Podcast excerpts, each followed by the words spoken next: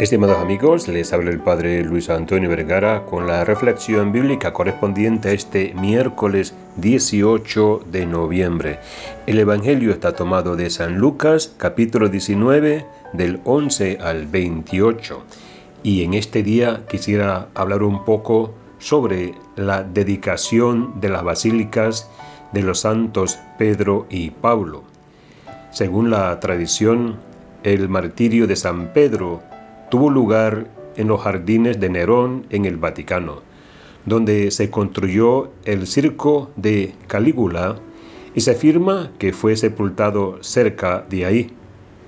Algunos autores sostienen que en el año 258 se trasladaron temporalmente las reliquias de San Pedro y Pablo a una catacumba poco conocida llamada San Sebastián, a fin de evitar una profanación. Pero años después, las reliquias fueron trasladadas al lugar en donde se hallaban antes. Y en el año 323, Constantino comenzó a construir la Basílica de San Pedro sobre el sepulcro del apóstol. Permaneció idéntica por dos siglos y poco a poco los papas fueron estableciendo junto a ella al pie de la colina vaticana su residencia tras el destierro de Aviñón. En 1506, el Papa Julio II inauguró la nueva basílica proyectada por Bramante. La construcción duró 120 años. La nueva basílica de San Pedro, tal como se ve hoy, fue consagrada por Urbano VIII el 18 de noviembre de 1626 y el altar mayor fue construido sobre el sepulcro de Pedro.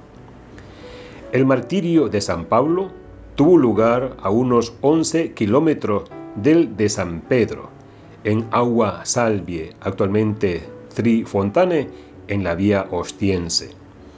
El cadáver fue sepultado a 3 kilómetros de ahí, en la propiedad de una dama llamada Lucina. La gran iglesia de San Pablo Extramuros fue construida principalmente por el emperador Teodosio I y el Papa León Magno. En 1823 fue consumida por un incendio. Se reconstruyó haciendo una imitación de la anterior y fue consagrada por el Papa Pío XI el 10 de diciembre de 1854, pero la fecha de su conmemoración se celebra en este día, como lo hace notar el martirologio. Que Dios les bendiga a todos.